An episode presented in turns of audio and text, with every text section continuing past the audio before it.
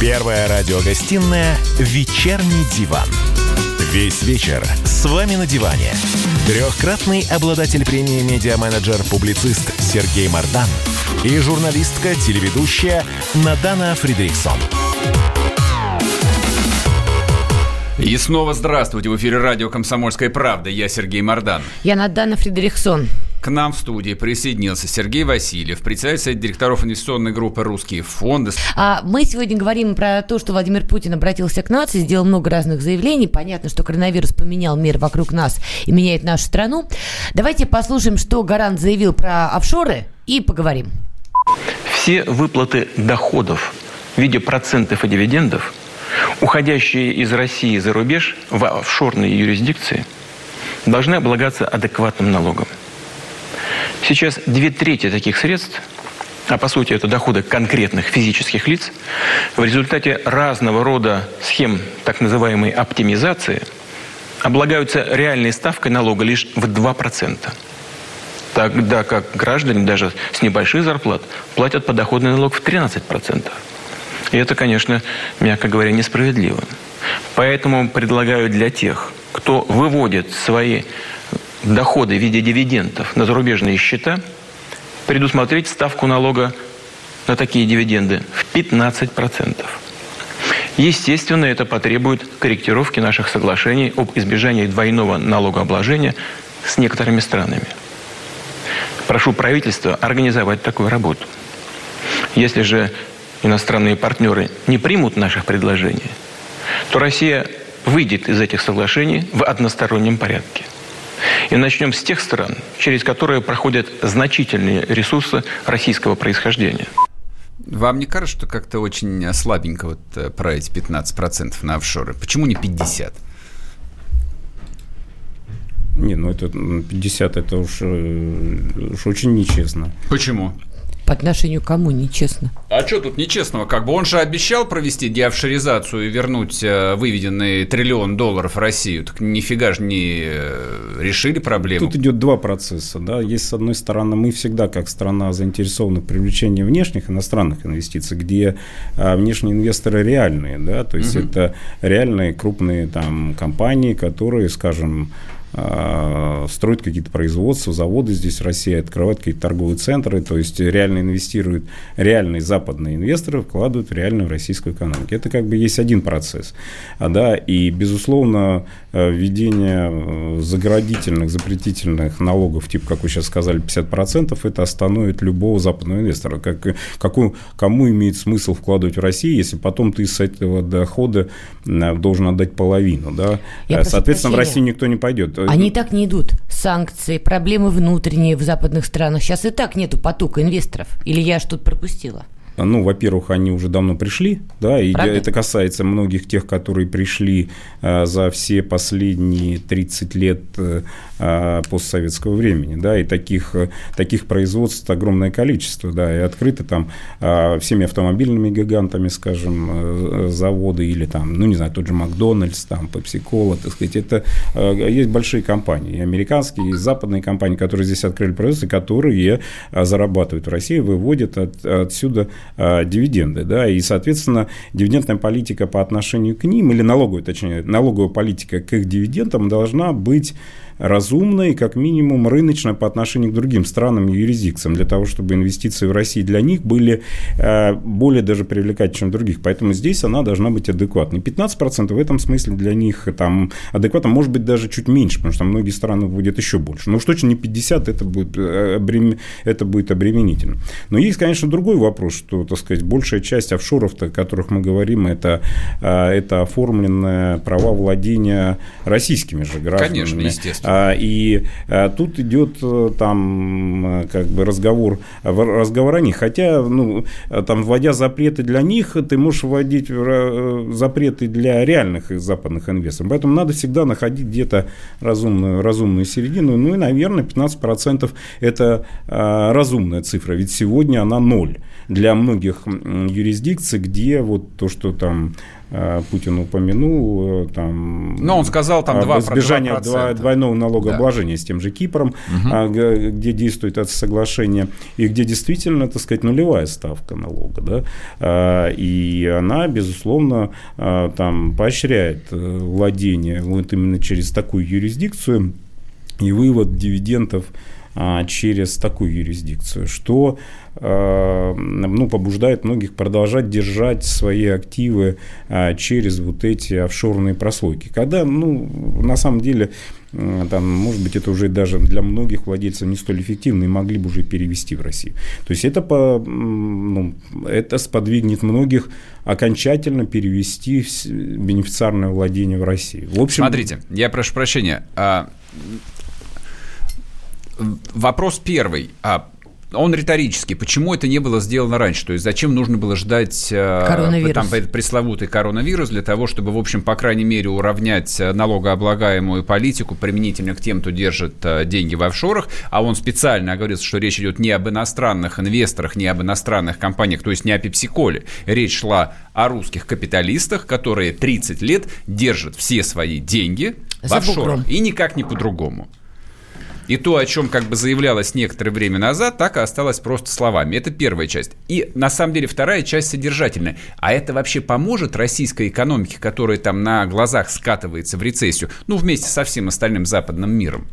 Вообще, или это чистой воды популизм? Ну, вообще, э, вот эти процессы или борьба с выводом капиталов, так, она многофакторная и многолетняя. Да? И если смотреть э, объемы вывода капиталов там, 20-летней давности, 10-летней, 15-летней, 10-летней, 5-летней, то мы все время видим э, снижение. То есть, в принципе, применяемых, набор применяемых методов по борьбе с оттоком капиталов, они были э, многие, да, там, скажем, можно же не только налоговыми, да, различными рестрикциями там, Центрального банка, коммерческих банков по борьбе с выводом капитала, они и так способствовали. И на сегодня уже был достигнут такой, ну, в каком-то смысле паритет да, по вводу-выводу. Да, и на самом деле уже, если бы было все нормально, наоборот, приток, то ужесточением ты, возможно, бы ослабил приток новых. Или э, те, кто были, может быть, они заново бы не вводили. Тут всегда разговор такой борьбы хорошего с плохим. Ты мог это пережать. Но ситу... когда, на...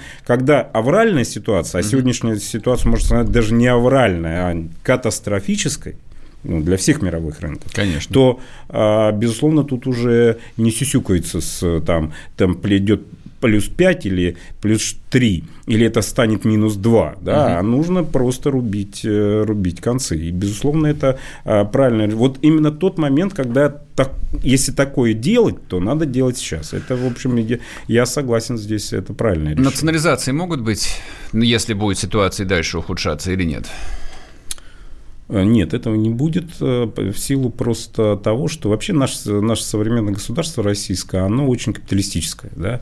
То есть в каком-то смысле, а, наоборот, государство все время отказывалось от всяких социальных обязательств. Оно все время уменьшает пенсии, так сказать, скидывает с себя всякую социальную обузу. Что угу. такое национализация? Это взять на шею еще сколько-то десятков э, э нахлебников. Ну, потому типа что вот сейчас, вот сейчас он говорит предприятиям, ты отпусти их всех э, в отпуск, но заплати. Угу, угу, а да. если бы это государственное, ну, это же государственных касается, они и так заплатят. Сейчас государственные, вот все музеи, театры, э, музеи, они уже давно, они уже сидят уже, это ну зарплату им всем платят. Э, как раз все бюджетники, все бюджетники, они вообще в шоколаде. Они э, сейчас, они сейчас продолжали работать, им платили, они сейчас не будут работать, им все будут платить. А вопрос как раз, и, а для государства это как бы ну, там Слушайте, но, но речь идет не о сети каких-нибудь э, бессмысленных кафе или фитнес-клубов, речь-то идет там о Норникеле, например, или о Лукойле, там с, с денежным потоком 6 миллиардов долларов за прошлый год. Почему Нет, ну, бы его вот, не э, национализировать? Ну, сейчас, что такое там Норникель, да? А, вот э, Норникель с точки зрения его налогообложения, это достаточно а, большой налогоплательщик. 30 секунд до перерыва.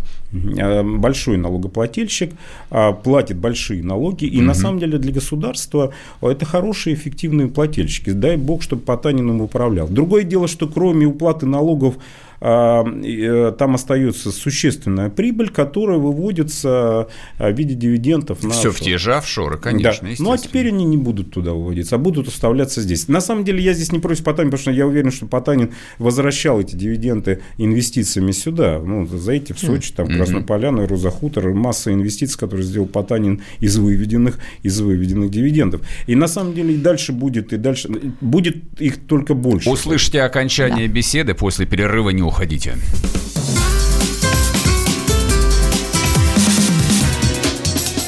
Первая радиогостинная «Вечерний диван». Как дела, Россия? Ватсап-страна! Это то, что обсуждается и то, что волнует. Это ваши сообщения в прямом эфире, в том числе и голосовые. Каждый день с 11 до 15 часов с Михаилом Антоновым. Эфир открыт для всех. Включайтесь. Радио «Комсомольская правда». Радио про настоящее. Первая радиогостинная «Вечерний диван». Весь вечер с вами на диване. Трехкратный обладатель премии «Медиа-менеджер-публицист» Сергей Мардан и журналистка-телеведущая Надана Фридриксон. И снова здравствуйте. В эфире радио «Комсомольская правда». Я Сергей Мордан. Я Надана Фредериксон. И у нас сегодня в студии Сергей Васильев, председатель Совета директоров инвестиционной группы «Русские фонды». Итак, президент э, России Владимир Путин, еще раз повторю, обратился к нас и сделал много интересных заявлений. В частности, он дал разнарядку отправить людей в оплачиваемые отпуска, назовем это так, ага. но обязал и частный бизнес сохранить людям зарплату. Давайте послушаем, что сказал президент, и поговорим, насколько это реально. Обращаюсь сейчас ко всем работодателям. Обеспечить стабильность на рынке труда. Не допустить всплеска безработицы. Государство окажет бизнесу содействие в решении этой задачи. Предлагаю для тех предприятий, для тех отраслей, которые наиболее затронуты нынешней непростой ситуацией, обеспечить следующие меры поддержки. Компаниям малого и среднего бизнеса считаю необходимым предоставить отсрочку по всем налогам, за исключением НДС, на ближайшие 6 месяцев. А для микропредприятий, кроме такой отсрочки по налогам, дать еще и отсрочку по страховым взносам в социальные фонды.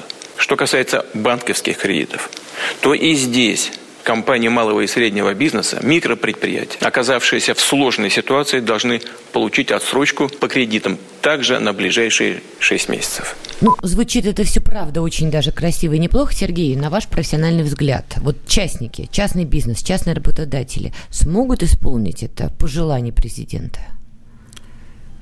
Вообще сейчас э, весь мир да, переживает такие драматические моменты, да, и правительства многих стран принимают, должны принимать какие-то решения, да, и все принимают разные решения, да, и тут надо отдать должное, что Путин а может быть, какая-то фора есть во времени, он там чуть-чуть позже других смотрит, да, и там принимает какие-то решения.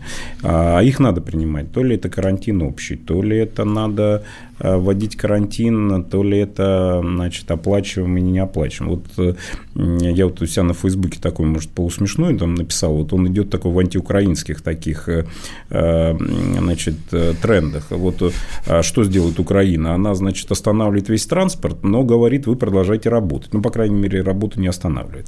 А Путин говорит, нет, транспорт работает, но мы отправляем всех вот, типа, значит, на неделю в неоплачиваемое, в неоплачиваемое. Оплачиваемое оплачиваемых. Оплачиваем, в смысле. Вы аккуратнее, на гаранта да, не именно в, оплачив... в оплачиваемых, э, в оплачиваемых, но транспорт не останавливает. Как бы, ну, такую противоположность, да. Ну, там, троллит он Украину или не троллит, но суть а, говорит о том, что на самом деле все перепуганные и правительства, все не знают, какие меры принять. Вот что, какое наиболее правильное решение? Не, бог с ней с Украиной. Бизнес не, не, может ну, на вот самом деле, я это не в смысле там, антиукраинских каких-то настроений. Я в смысле, что нет, нет однозначных написанных решений. Но там, сказать, все на ходу принимают какие какие-то какие решения.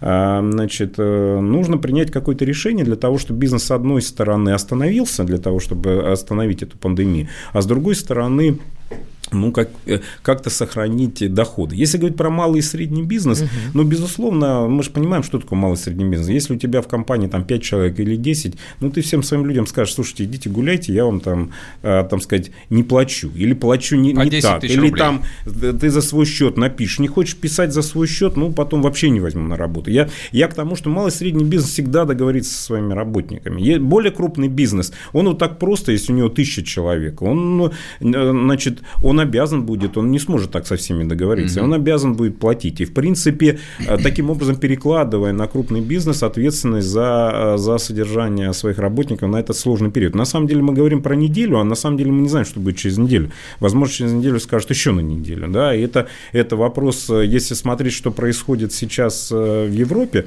если когда в Италии сейчас говорят, уже пойдет скоро второй месяц, а они говорят еще на месяц, вот, mm-hmm. знаете, вся Италия не работает три месяца. Вот кто-то может себе такой представить? Да, нет, никто не Почему? может. Не может. Мир вообще, такого не, не видел. Мир такого Теперь не... уже можем.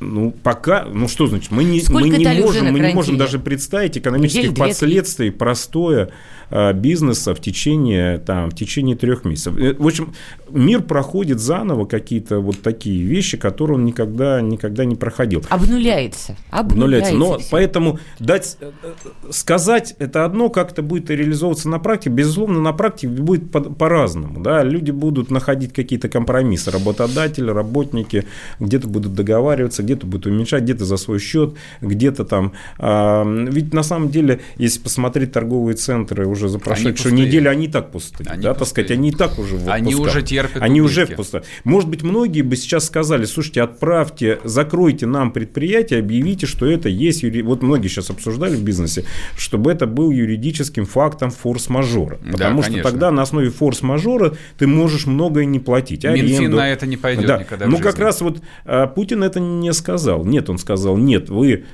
мы отдыхаем, но вы оплачиваете. Не, это не, не Не отдыхаем, это...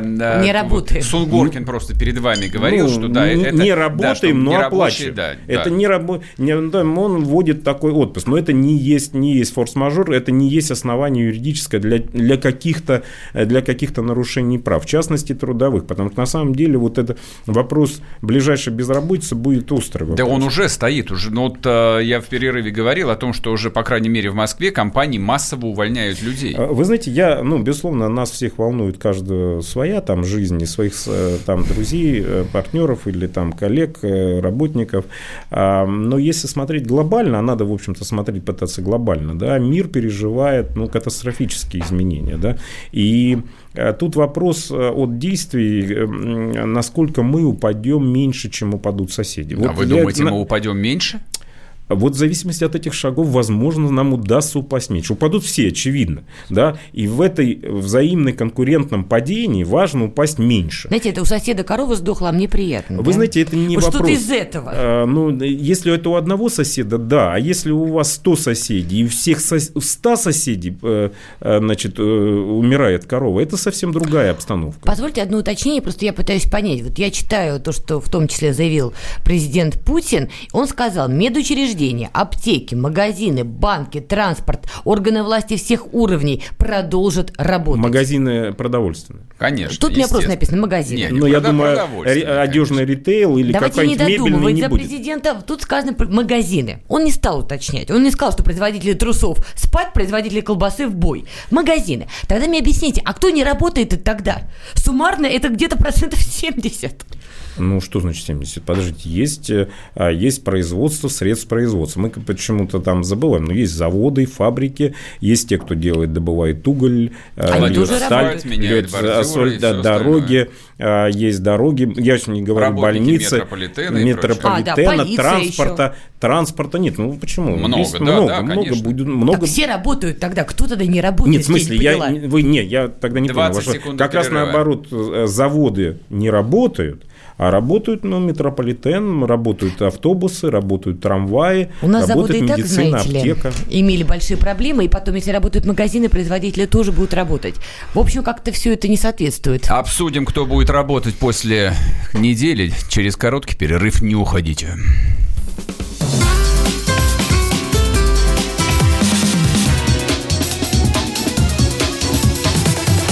Вечерний диван. Роман Голованов, Олег Кашин, летописцы земли русской. Наш этот веселый и бессмысленный треп, давайте его минимизировать, потому что содержательная беседа нужна. Сейчас же модные темы, какие у нас главные? Феминизм, высокие технологии, ну и чего уж там, советская ностальгия. Олег, вырежут ваш голос и будут рассылать сейчас по WhatsApp мамочки во все свои чаты, скидывая, вот, Олег Кашин, он же на радио выступает, он же серьезный человек.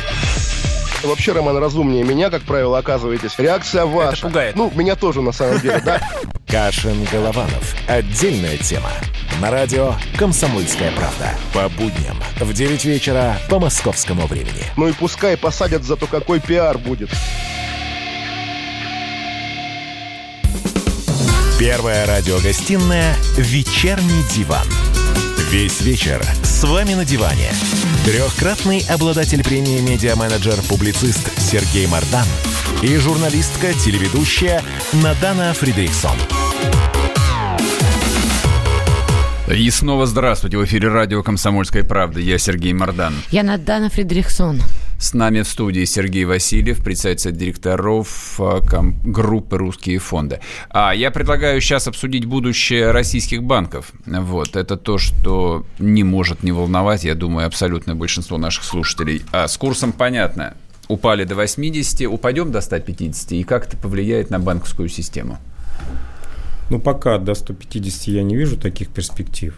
Ну, если до... нефть упадет там до 15, например. Ну, вот Греф там рассчитал, что там может быть до 100, он там сказал. Ну, до 100, наверное, если, если нефть задержится на 10-15, то да. А Но хотя сейчас она 28-30, скорее к этому. Если сейчас говорят, американцы с саудитами будут договариваться, а, значит, она поднимется. есть, Обещали и нас позвать на переговоры. Ну, возможно. Но я к тому, что, возможно, все-таки цена, ну, не будет 10-15, да, угу. а при такой цене, наверное, может быть курс и 100. При сегодняшнем курсе 20 28-30, ну, это вот сегодня комфортный курс. 8. Я прошу прощения, просто к вопросу, какая будет нефть, сколько будет стоить. Издание «Политика», оно славится тем, что нехорошие источники, сообщил информацию, что Дональд Трамп поддерживает Саудовскую Аравию в ее попытках вытеснить Россию с нефтяных рынков. То есть речь идет в том числе о том, что Саудовская Аравия продолжит снижать цену на черное нет, золото. Нет, это они, вы, вы не дочитали. Не они дочитал. Говорят, не дочитали, надо дочитать. My English is not so good. Да, да. На что надо смогла, дочитывать. Они, они, они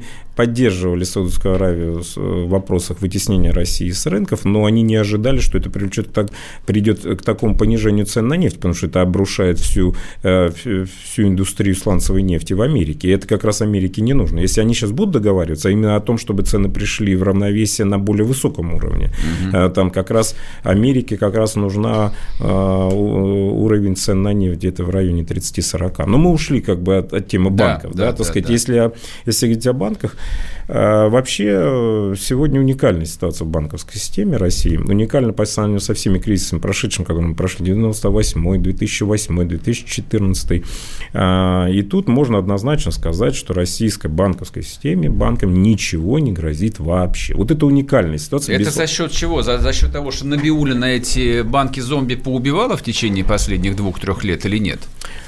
А, она убила, да, банки зомби. Она заставляла тестированием разными там, докапитализацией, капитализацией там, банковской системы, а, добилась того, что капиталы банка, российских банков, они достаточно большие, достаточно для того, чтобы покрыть возможные резервы на покрытие посудом, а, на покрытие убытков посудом, если там какие-то будут, э, будут дефолты. Причем там есть запас. По-простому Причем есть запас. Я понимаю, остальные не понимают. Ну, я вот вам так скажу. сейчас э, сейчас э, совокупно, если сложить все банки вместе взятые, да, там совокупно, я боюсь сейчас, может быть, с точностью до триллиона, но совокупный капитал всех банков вместе взятых это порядка там что-то 6-7 триллионов рублей рублей. Угу. Капитал. Угу. А, причем там есть запас у них, еще так называемый, еще там триллион два дополнительного запас, который как бы ЦБМ разрешал, если у вас все хорошо, можете дивиденды забирать и так далее. А сейчас ЦБМ сказал, нет, вы там дивиденды уже забирать не будете. Вы держите этот запас еще. То есть, если у вас упад, будут дефолты по каким-то кредитам, вам придется этот капитал достать. Угу. И этого достаточно. Но и это не самое главное. На самом деле, действительно, этих 10 триллионов э, достаточно для, для всех резервов э, по, по всему совокупно кредитному портфелю, который который сейчас не растет, а только падает. Это имеется в виду, если обанкротятся все ну, заемщики. Ну, ну какие-то заемщики, банкам, все никогда не обанкротятся. Ну, понятно, то банкам есть чем покрыть У них э, уже вот созданы резервы да, на покрытие сок, но кроме них есть еще и капитал. Но и это не самое главное, что на самом деле, э, и это самый, может быть, большой успех, ну, как бы он такой в кавычках, но сегодня это действительно, можно говорить, успехом банковской системы. У Центрального банка накоплен собственный капитал, который не связан с капиталом банков. У Центрального банка, собственно, сейчас капитал, ну, по моим расчетам, где-то порядка 12-13 триллионов. Это о чем говорит? Что сейчас Центральный банк, даже если все коммерческие банки вместе взяты, обнулят полностью свой капитал. Угу. Центральный банк, не глядя, достает капитал, это не инфляционный, не напечатанный, а реально заработанный капитал, вкладывает в банковскую систему, покрывает все необходимое. И у нас еще запас останется. Вот это действительно уникальная некая ситуация. И это, в частности, отражает вообще, что происходит сейчас на рынке. Вот вы заметите, прошло сейчас две недели курс подскочил с 60 до 80, да. а там доходил куда-то и больше. А ставка на денежном рынке как была 6,1, два годовых, так и осталось 6,2. Вообще не уникально. Это вы имеете в виду ставка, когда ну, банки, межбанки банки, между собой. банки друг у друга Друг занимают. у друга. Mm-hmm. Вообще не появилось. А этого не было ни в 2008 году, ни в 2014, между в 98 Там просто все банки встали. Там mm-hmm. просто не было денег для расчета. Вот восьмой год, если брать, 2008 настолько у банков не хватало денег, что ЦБ выходил и давал так называемые сделками репо, вкладывал в банковскую систему, вкачивал деньги. Там были вкачаны триллионы банков, чтобы их спасти, чтобы они рассчитывались своими клиентами. А сегодня прошла неделя, Наоборот, у банков излишек денег, и они еще больше увеличили остатки в Центральном банке. То есть в банках излишек денег сегодня. И, и им не нужно отдавать своим, э, ну, как на расчет у них, э, на, на внутренние расчеты абсолютно хватает. Почему такое произошло? Это уникальная вроде бы ситуация, вроде, что, что поменялось с 2008 года. А, а поменялось на самом деле очень значительно. Вот кризис 2008 года, он же что изменил? Самое главное, что он изменил. А, ушли западные инвесторы. Mm-hmm. То есть, если в восьмом году э, Россия совокупно, если брать всех заемщиков, корпораций, государства, должна была миру порядка, мы должны были совокупно порядка 300-400 миллиардов долларов. То есть мы должны были миру. Да. То сегодня мир должен нам. Да? То есть вот совокупно, если говорить, активы и пассивы, обязательства и активы, которые у нас есть миром, и мир должен нам. И поэтому момент кризиса нам мир не может нам, им нечего нам предъявить, чтобы у нас что-то забрать. Это наоборот, мы можем им предъявить. Я задам... И они нам должны дать. И это-то и сказывается. Сегодня некому...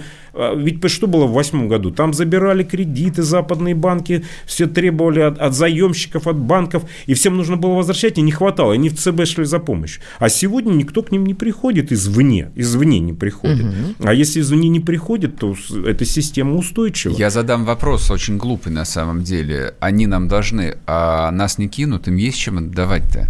Возможен ли крах банковской системы Евросоюза? Но, допустим, грохнется банковская система Италии и потащит за собой весь Евросоюз. Ну, вообще, если смотреть макроэкономическими цифрами, вот есть так называемый МИП, так и называемая международная инвестиционная позиция. Да, это центральный банк, по, по рекомендациям МВФ, все центральные банки ведут такой учет международной mm-hmm. инвестиционной позиции. Это совокупность всех обязательств и активов э, компаний, резидентов и государственных органов с миром. Вот у нас сейчас МИП плюс, плюс 300 миллиардов долларов. Что это означает? Угу. Что э, если они перестанут нам возвращать что-то, то и мы, безусловно, перестанем им возвращать. Да? Ну, то есть это успокоили, успокоили. Смотрите, тут пишет э, человек капслоком. Устал делать выражение, что что-то понимаю. И я поймался на мысли, что действительно мало кто нас сейчас понимает. А можно вот я задам на вопрос, который касается сейчас, кстати, части наших слушателей слушателей. Вот просто новость была. Несколько российских банков, я не буду сейчас называть их, э, их бренды, чтобы не было ни рекламы, ни антирекламы, неважно. Несколько российских банков повысили ставки по ипотеке. А, и причем некоторые из них это сделали еще до того, как ЦБ выступил с заявлением, что он ничего повышать не будет. Вот насколько это было, скажем так, вредительское решение? Не, ну что вы имеете в виду? С 8 до 8,5%? В этом имеете в виду? Угу. Ну это ни о чем. Ну подождите, ну давайте. А зачем они это делали? Все равно же СМИ это дают какую-то вот негативную негативную коннотацию новость имеет. Какая-то паника в головах начинает появляться. Ну, разве, знаете, вот сейчас, пардон, я скажу вам, может быть, так э, лестно, так сказать, вы молодая девушка, вы не знаете, что такое повышать ставки, как бы, да, я, я, э, я был банкиром в 90-х, когда ставки были 100 годовых и повышали до 150. Так сказать, вот когда на 50% годовых в полтора раза повышается, вот это процент повышения, а когда, извините, с 8% до 8,5 годовых, ну, ну это смотрите, не повышение. один из банков, опять же, не называя его бренда, решил поднять ставку по ипотеке на полтора процента. Ну, это чем? Ну, о чем разговор? То ну, есть это... это было не фатально для это людей, не... у которых есть вклады в этих банках, ипотеки, Нет, еще раз, кредиты. это говорится о новой ипотеке. Они говорят, ну, так сказать, вот сейчас, э, ну, действительно, там э, чуть-чуть вот падали УФЗ, там и ставки по УФЗ э, поднялись, значит, по-новому, и они там подняли ипотеку. Ну, кстати сказать, за неделю ставки по УФЗ упали, вот вчера, ага. там, и ставка по УФЗ, длинному УФЗ сейчас где-то 7, 7.2. 30 секунд у вас. 7.2, поэтому ставка по ипотеке, ну, 8,5. Это несущественно. По, по крайней мере, то, что сейчас творится в мире, вот в мире вообще... В мире нулевые ставки. Нет, я имею в виду обрушение рынков, да, то сказать, вот эти колебания на полпроцента, полтора процента, это все несущественный белый шум, как бы он не влияет на экономику. Понятно. А, я только единственный комментарий короткий сделаю. Вы рассуждаете как а, профессиональный инвестор, угу. а Надана вам задает вопрос, как... А, как ж, простая как, русская как, женщина. Как, как живой ипотечник, да. И вот она сидит перед вами, простая русская баба с ипотекой, и говорит, как же так, мироеда-то гады, бешеные, ну, на полтора простой, процента Простой русской девушке, э, значит, советую ответите поискать, по, поискать тот банк, после который перерыва не, не уходите. Вы всегда найдете. Путину, я бы написал Гениально. Путину, пусть расстреляют их. Первая радиогостинная «Вечерний диван». Рубль падает, цены растут, нефть дешевеет, бензин дорожает. Кажется, что наступает нелегкое время. Но так ли все плохо? Мы не паникуем, потому что у нас есть экономисты Михаил Делягин и Никита Кричевский – по будням в 5 вечера они разбираются в мировых трендах и строят прогнозы. «Час экономики» на радио «Комсомольская правда». Для тех, кто живет настоящим и смотрит в будущее. Первая радиогостинная «Вечерний диван». Весь вечер с вами на диване. Трехкратный обладатель премии «Медиа-менеджер-публицист» Сергей Мардан и журналистка-телеведущая Надана Фридриксон.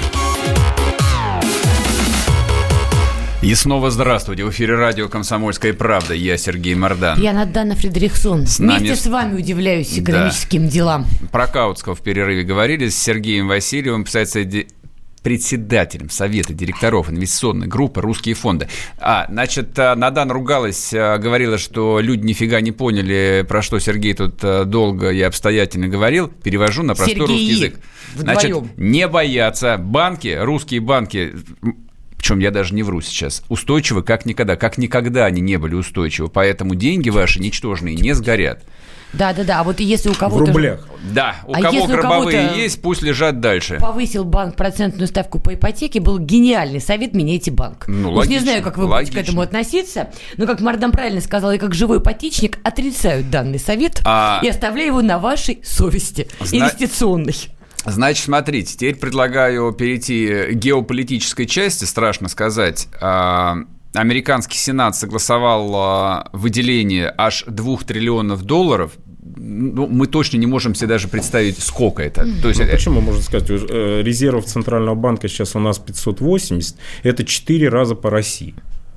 Вот они за один день дали 4 России. Вся Россия сколько стоит? Ну вот. что, все резервы Центрального банка у нас 580 условно, миллиардов. Условно говоря, вся, Россия, вся Россия стоит 580 500, 500 миллиардов, миллиардов. Они в момент нарисовали 4 России. 4 просто России. бросили. Сталина на вас нет. Чтобы система дальше работала. Да. Это поможет?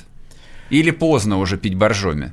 А временно оно поможет. И сейчас вот рынки, рынки отросли на этих, э, на этих новостях. Вчера там какой-то рекордный за день э, рост да. на 11%.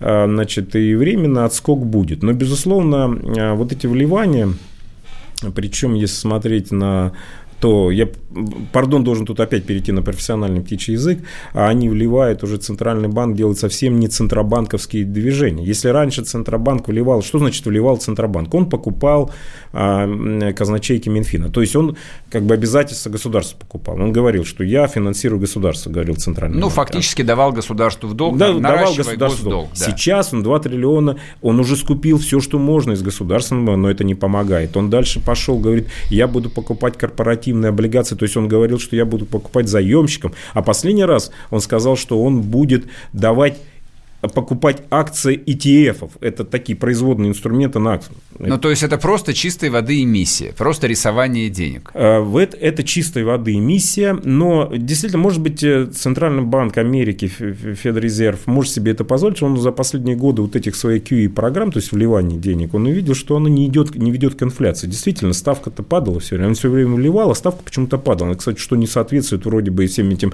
теориям Адама Смита, Кейнса там, и прочим, uh-huh. что количество количество денег почему-то не влияет а на почему инфляцию. Вот у нас инфляция сразу растет, или, по крайней мере, Набиулина всех пугает, а у них ничего не растет вроде ну, бы это вот Или стат погрешность ну, какая-то. Это уникальная система вот э, таких э, систем, как э, ЕЦБ и Федеральный резерв, когда, которые имитируют мировые валюты, такие как доллар и евро, они могут себе этого позволить. И их эмиссии пока, по крайней мере, не приводят. Но то, что, так сказать, вот эта эмиссия, тем не менее, привела Э, к нулевой процентной ставке в, в системе, и их вливание не приводит к э, не приводит к эффекту. Оно, может быть, временно на фондовый рынок влияет, но э, мы что видим? Что сейчас совпали вот эти два каких-то катаклизма. Да? С одной стороны, нехватка денег – не должны вливать, а другой просто остановка производства. Да? Сейчас Америка встала. Она в силу встала вот коронавируса. Да, так сказать, она... И сейчас вот последствия всего этого, что вроде как бы фондовый рынок чуть подрос, но мы все равно все стоим, и мы тут не работаем, да, и это непонятно, сколько времени да, будет происходить. Но, очевидно, там Америка входит э, в полосу рецессии. Да. Если Америка входит в полосу рецессии, то ну, очевидно, что и мир входит в полосу рецессии. Вот а, слово рецессия, оно такое как бы очень э, гладкое, безэмоциональное и не страшное совсем. Ну, скажем, давайте так тогда говорить откровение. Оно входит в полосу депрессии. Ага, вот это уже вот нам вот понятно. той самой Великой депрессии, о которой когда-то... Вот когда за миску супа работали миллионы американцев и ехали на работу в Советский Союз, потому что здесь платили. Ну, Это по крайней мере, количество да, безработных конечно. Э, было там, ну, какой-то там, перешло в зону двузначных цифр, да. Там тоже не было 50% безработных, там было что-то, я боюсь ошибиться сейчас, но что-то между 10 и 20, да, процента безработицы, так. А, и, ну, безусловно, за миску супа никто не будет, в смысле, миской супа не будет сегодня исчисляться, мир изменился за это время. Вообще, ну, конечно, много... потребительские стандарты немножко другие просто. Технологический мир стал другим другим. Да, сегодня не есть проблема накормить население. Вот если в начале 20 века а, проблемой, может быть, достижения человечества было накормить миской, угу. сегодня это все-таки, ну, не знаю, дать iPhone, там, ну, накормить сегодняшний мир э, своих сограждан сможет. Это не есть уже. То есть я, я бы здесь не утрировал до такой степени. Да? По крайней мере, развитой мир, как Европа и Америка, всегда накормит свое а население. А мы развитой мир?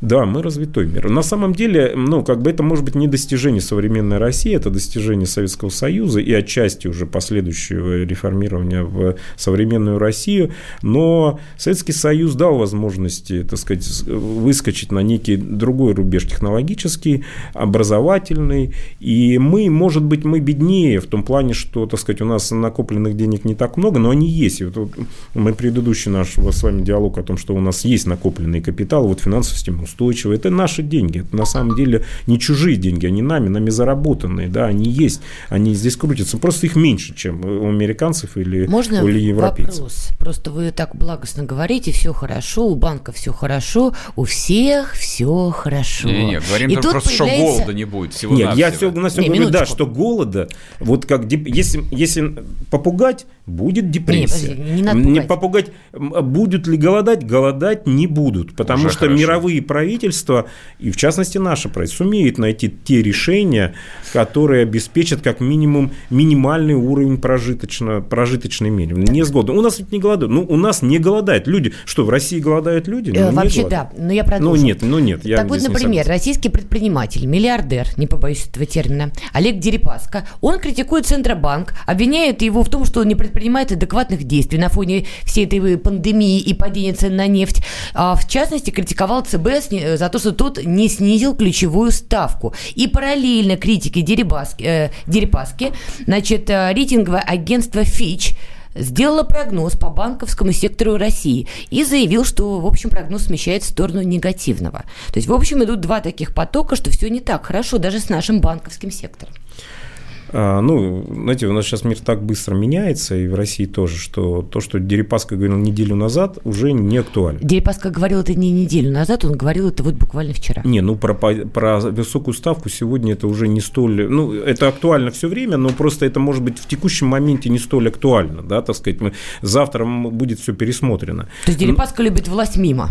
А, нет, нет, нет, я думаю, что, я думаю, что тут Дерипаска прав. Я, кстати, здесь поддерживаю Дерипаска, да, так сказать. Другое дело, что сегодня не вопрос 6% или 5%, да, так сказать. Возможно, и Центральному банку нашему придется, как говорит Дерипаска, на снижение ставки идти. И у нас тоже будет нулевая ставка, так же, как не, не будет. у Феда. Но просто э, радости от этого тоже толком никого не будет. Короче, ничего не бояться, все будет нормально, трансгенную курицу и гречку вам дадут. Вернемся после перерыва, не уходите.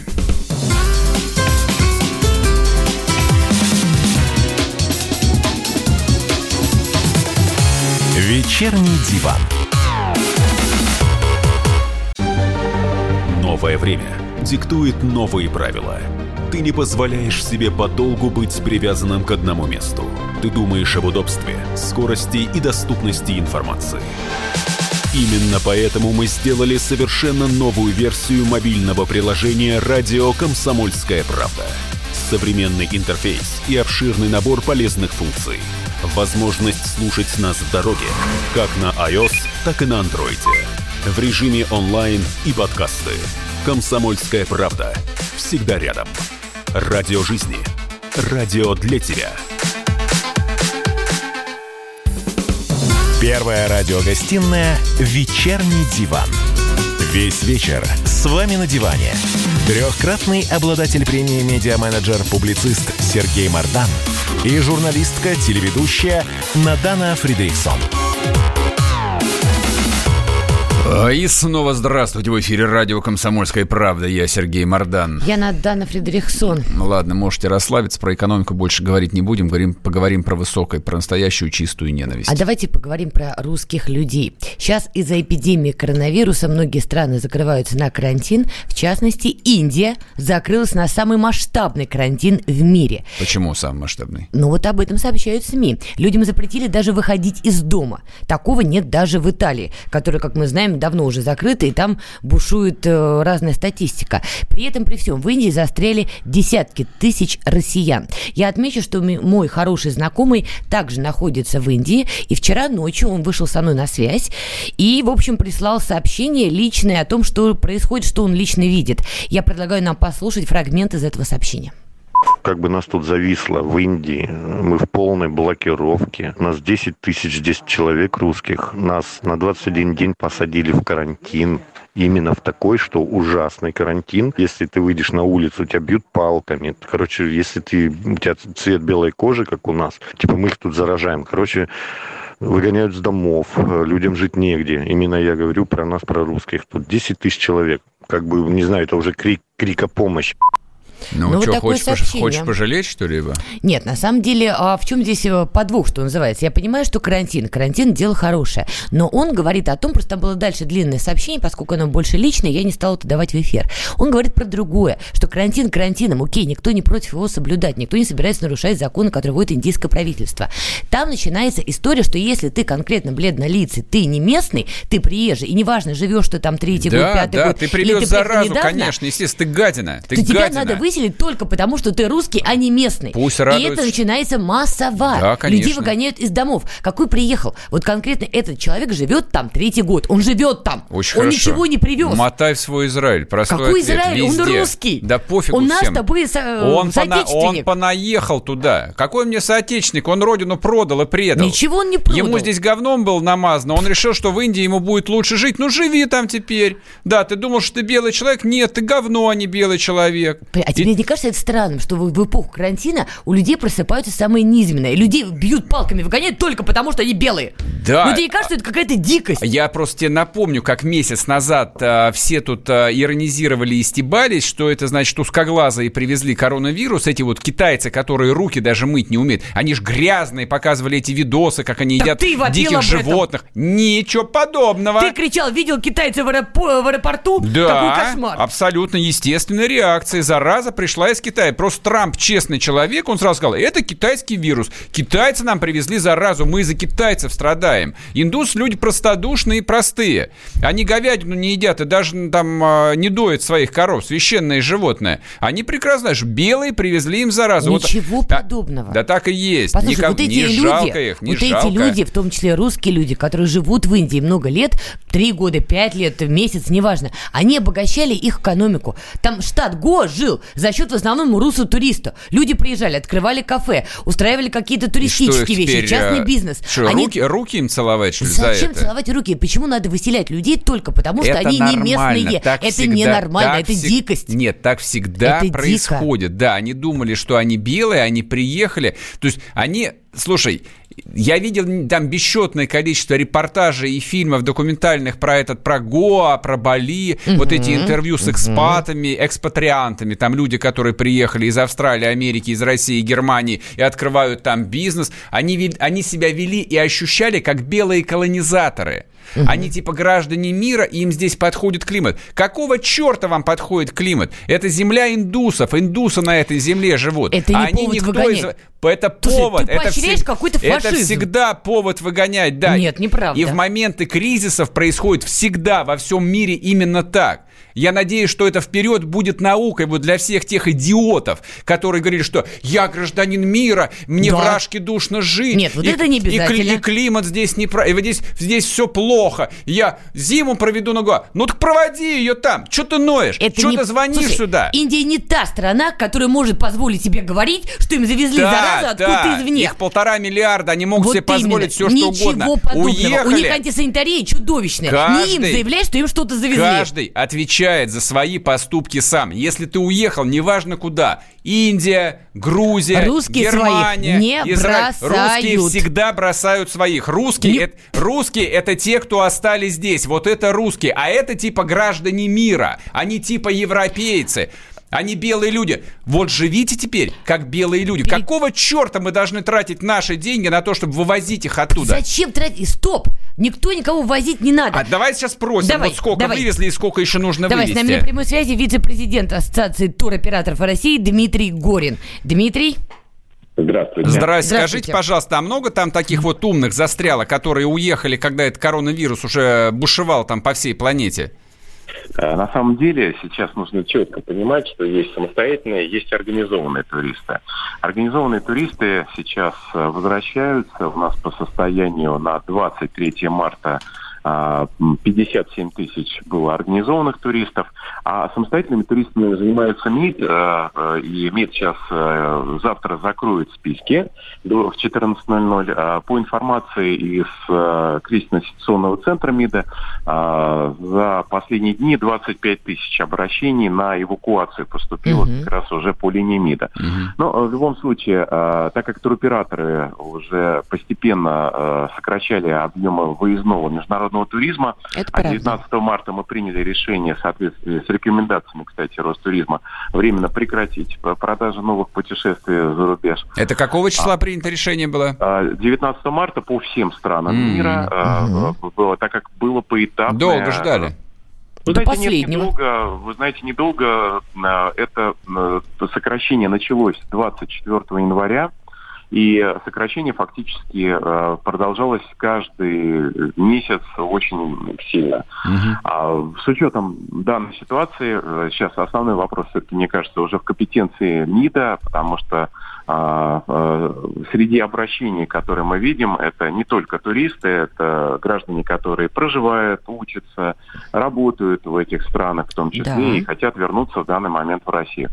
А, этими туристами и гражданами занимается уже МЧС, э, Минобороны, и МИД, конечно. Обалдеть можно. И МЧС, и Минобороны занимаются людьми, которые сами по собственной глупости просто вот решили поехать отдохнуть. А некоторые уехали туда отдыхать и жить там год, два, три, Давно, пять лет да. назад. И их, типа, сейчас покупают их... новые билеты, потому что наши туристы возвращаются на специальных частных рейсах. Я угу. говорю, опять-таки, про организованный туризм. А, а другие рейсы идут в том числе на коммерческой основе. Где-то они уже носят кстати, характер гуманитарный. А что такое гуманитарный что, характер? А гуманитарный это когда э, не по фактической стоимости э, оплачиваются билеты. Со скидкой, знаем, грубо говоря. Э, с очень существенной, потому что рейс, э, который сейчас mm. летит в Филиппин, он э, летит фактически в несколько раз ниже себестоимости. Кто оплачивает разницу?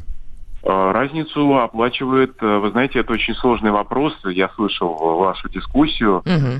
Как раз, э, наверное, будут уже задействованы резервные фонды правительства для угу. возвращения граждан.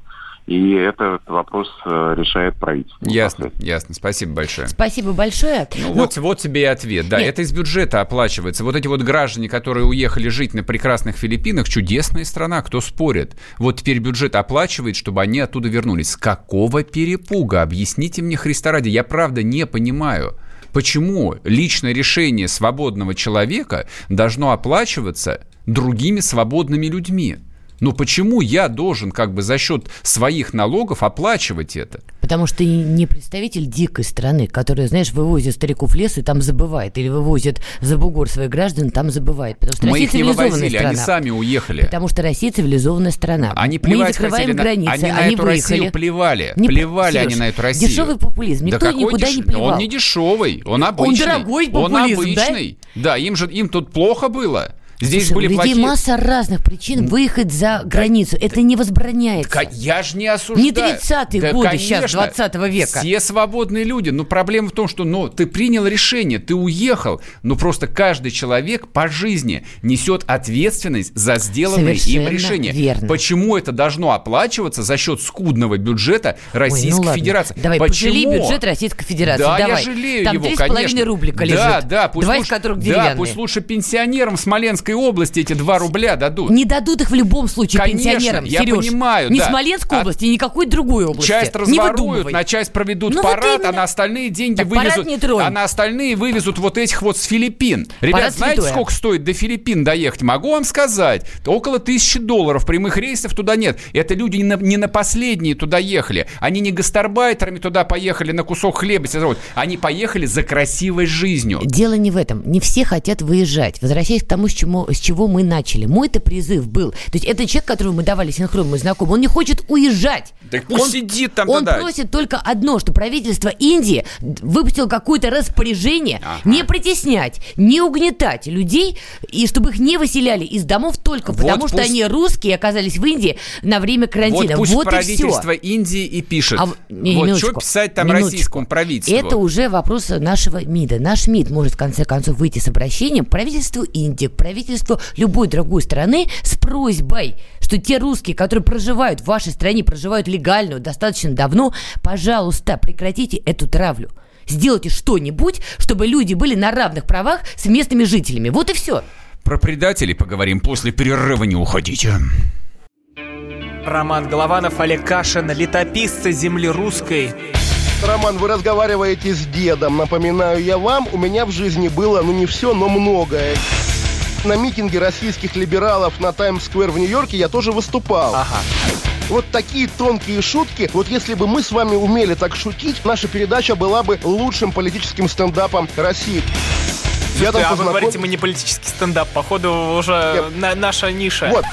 Кашин Голованов. Отдельная тема. На радио «Комсомольская правда». По будням в 9 вечера по московскому времени. Именно лоснящиеся от фуагра губы делаются символом лоялизма, а не выстраданная любовь к родной земле. Первая радиогостинная «Вечерний диван». Весь вечер с вами на диване. Трехкратный обладатель премии «Медиа-менеджер-публицист» Сергей Мардан и журналистка-телеведущая Надана Фридриксон. И снова здравствуйте. В эфире радио «Комсомольская правда». Я Сергей Мардан. Я Надана Фридрихсон. Немножко про предателей. Значит, Надана вот я тут готовлюсь, передала да, сообщение началось. несчастных, которые три года назад уехали жить и заниматься бизнесом в прекрасную теплую Индию, а теперь их там лупят палками. Только за то, что они русские. Терпите, только болезнь. За это. Нет, только за то, что они белые. Там всем плевать, русский ты или американский. Не, не, не, вот, кстати, не плевать. Да, кстати, очень не хорошо. плевать. Значит, смотрите. А, еще замечательная тема возникла буквально вчера новость. А, женщина прилетела из Италии, не буду называть, как ее зовут, можете там пошукать в интернете, есть, есть имя, фамилия. Ну, неважно, какая разница. Ты же за коллективную травлю. Да, да я за коллективную травлю. Она ну. приехала из Италии, естественно, никому не сообщила, естественно, ни на какой э, карантин она не села. Пошла в маникюрный салончик. Ну, а. естественно, язык-то без костей. Баба рассказала, значит, маникюрша о том, что как она прекрасно провела время. Но эффект оказался немножко не тот, который она ожидала. А сотрудники, сотрудники маникюрного полицию. салона вызвали полицейских, ее повязали и повезли на принудительный, э, значит, сдачу анализов. Ну, всего лишь, конечно. Не, в идеале было бы, все были бы рады, если бы ее там бросили в зиндан какой-нибудь за колючую проволоку. Расстреляли. Ну, ладно уж. Прямо в маникюрном будем, салоне. Сладко не будем фантазировать. Ну, хотя бы Ох. бросили ее в застенки какие-нибудь гестаповские. А, и тут, НКВДшные. Да, началась, угу. соответственно, вот такая культурологическая беседа, которую я не мог не поддержать, и вышла моя заметка в «Комсомольской правде» о том, что вот эта вот истерия с коронавирусом да, я согласен с тобой, она будет в том числе и самые темные чувства в людях. Да. И я предполагаю, что вот эта вот эпидемия доносительства, она, конечно же, возникнет. Вопрос, хорошо это или плохо. Ну, естественно, прозвучали тут же там эти пошлейшие цитаты про 4 миллиона доносов. 3, да, тошнит, 3 миллиона. Тошнит. От этой цитаты меня просто давно уже лет 10 тошнит. Это он тошнит на Довлатова, кто не понял. А доносы это хорошо или плохо? Ну, вопрос. Ты правда Доносить задаешь хорошо? этот вопрос? Да, да, да. Это да. отвратительно. Доносами занимаются только люди, у которых ниже пупочка ничего не работает. Так. Вот эти люди, дабы компенсировать отсутствие жизни ниже пупочка, ага. начинают вот это вот пальцами, двумя, не пальцами, пальцами, вот это вот насторачивать налево, направо, вперед, назад. Так. Люди добрые, помогите. У соседа жизнь лучше отставить. Сосед не любит власть. Заберите его. Не, не, сосед это вернулся, отвратительные, сосед это отвратительные, омерзительные люди, которые правда считают, что на них-то донос никто никогда не напишет. Я никогда не понимала этих людей и понимать их не собираюсь. Mm-hmm. Донос отвратительно. В потому любой что, форме. В любой форме. По потому что поводу. донос потом превращается в коллективную травлю, потом превращается в коллективные расстрелы, а потом все сидят с такими личками. Ой, правда? А я не знаю. Ой, как красиво ты получилось. Ой, правда. Это омерзительно. И поддерживать это не менее омерзительно. А Отвечу, значит, на эту реплику следующим образом. На самом деле, а, вот это вот неприятие доносов, которые имеют 150-летнюю традицию в русском обществе, все началось еще с декабристов, потом, понятно, народовольцы, потом русская интеллигенция, и все закончилось на диссидентах, которые до сих пор бродят еще, а, побираясь по всяким либеральным редакциям а, с этой идеей, что доносительство отвратительно. Доносительство давным-давно стало частью, ежед... частью ежедневной российской жизни. Знаешь, когда это произошло? Когда ввели а, обязательную ОСАГО, даже раньше. То есть, если раньше люди при ДТП разбирались по-мужски, кто за все ответит, кто терпил, а кто нет, то теперь тут же пишут ментам заяву. Люди привыкли судиться друг с другом, а любой а, судебный иск – это тоже заява. Ментам, в прокуратуру, в Следственный комитет – это уже донос по факту. Ты разницу понимаешь? Никакой разницы нет. Огромная разница. Значит, в данном случае о чем Между идет... ОСАГО и тем, что бабу сдали в маникюрном да, салоне. Как баб... говорит водитель, две большие бабу разницы. сдали абсолютно правильно. Бабу потому... сдали, потому что в маникюрном салоне да, слушай, бабы сами без я мозгов. Ж, я же не перебивал На тебя. панике бегают. Значит, вот эти вот 600 тысяч э, обнаруженных больных коронавирусом, которые у нас сейчас по клиникам сидят, это люди, которые либо привезли оттуда, либо которые подцепили от тех, кто приехал оттуда. Люди, которые на наплевали на странную беззубую рекомендацию посидеть на самоизоляции, а начали шляться по салонам, проводить конференции на работе, как это врачиха из Ставрополья. У Нужно... нас вчера с тобой был такой вот сталинист, который писал про либералов, так которых надо вопрос, вырезать. Так нет. И поэтому возникает вопрос, на этих людей нужно доносить? Обязательно нужно доносить. Только странно, что вот эти государственные айтишники до сих пор там не написали на коленку какую-нибудь очень простую прогу, которая была бы встроена в госуслуги, чтобы можно было на соседа донести двумя нажатиями по экрану. Я бы донес на своих соседей, которые там одни вернулись из Франции, другие вернулись из другой Европы. А потом они на тебя а, донесут. А, ты знаешь, где я их встретил, этих людей, которые, по идее, должны были дома на самоизоляции В супермаркете я их встретил. Какой ужас! Без масочек, без масочек. Ты тоже без маски сидишь, Сереж. Я за границу не ты ездил. Ты с ними встретился в супермаркете, они ездили за границу, и ты маску на себя после этого не надел. Так что сиди Китайский, и не рассказывай про ответственность. Китайский путь то есть на который, на который нынче теперь все молятся, он заключается именно в этом. Человек слаб, человек несознателен. Его нужно либо, как в Индии, дубасить палкой по башке,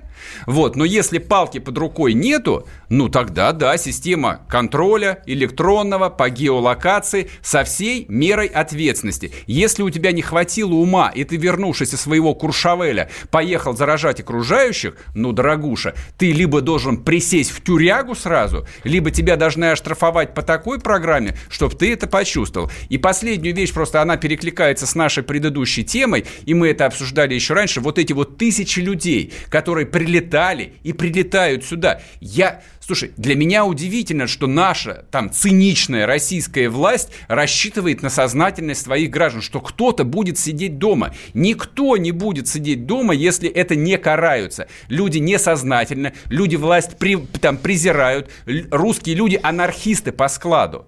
Все прибывающие в Шереметьево в терминал С из этой Европы должны автоматически в железных машинах отправляться за колючую проволоку на карантин Почему из Европы? А если они приехали потому из Киргизии? Что, потому что полыхает пока что в основном в Испании и в Италии, где там мрет по 700 человек Сережа, в день. пока ты сам не наденешь маску, после твоего контакта с соседями, которые вернулись Я из той самой Европы. подальше. Ой, ой, вот пальчиком еще машет, подальше держался. Да. Коронавирусу расстояние и говорил, ни почем. шли вон от меня. Вот пока ты сам не наденешь маску, сиди и не рассказывай нам про сознательность и про то, как должно быть. К сожалению, быть. никакой сознательности нет. И вот эти все, ну, так сам что... себя сдай. Все эти благие пожелания, карантин, давайте мы неделю не будем работать, посидеть дома. Слушайте, ну вы сделайте, наконец, очевидную, простую вещь. Весь поток заразы идет из-за границы. Но неужели Глупость так страшная, просто, а? неужели так просто организовать принудительный карантин для всех прибывающих, если они не хотят сидеть в Индии, как это твой приятель? Тут в Индии ему плохо. Он хочет в Индию, он просит его палкой не, не бить не, только не. за то, что он русский. А многие вот и не хотят. То и пусть, не выселять его из то дома. пусть прилетают и в неотапливаемых палатках в районе Химок. Пусть здесь две недели сидят и шьют одноразовые маски, чтобы им не скучно было. Друзья, у меня короткая реплика. Понимаете, коронавирус приходит и уходит, пандемия тоже, давайте оставаться людьми. Вот не надо вестись на вот этот популизм. Давайте вспомним, что потом вот таким вот стукачам да. и Мардану будет стыдно смотреть Но в глаза своим соседям. если вернулся из Италии, напишите на него донос. Вернемся завтра пока.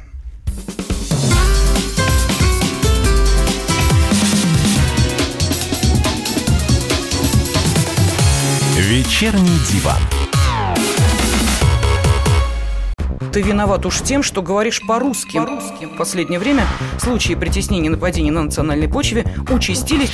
Прохожие на улице никак не пытались помочь иностранцам и остановить нападавших. Создается образ врага для того, чтобы... Не допустить распространения правды о тех событиях. Что же касается вот бытовой ненависти, то... Я думаю, что, к сожалению, мы еще много что увидим, но нам есть чем ответить. «Национальный вопрос» на радио «Комсомольская правда». По воскресеньям в час дня по московскому времени.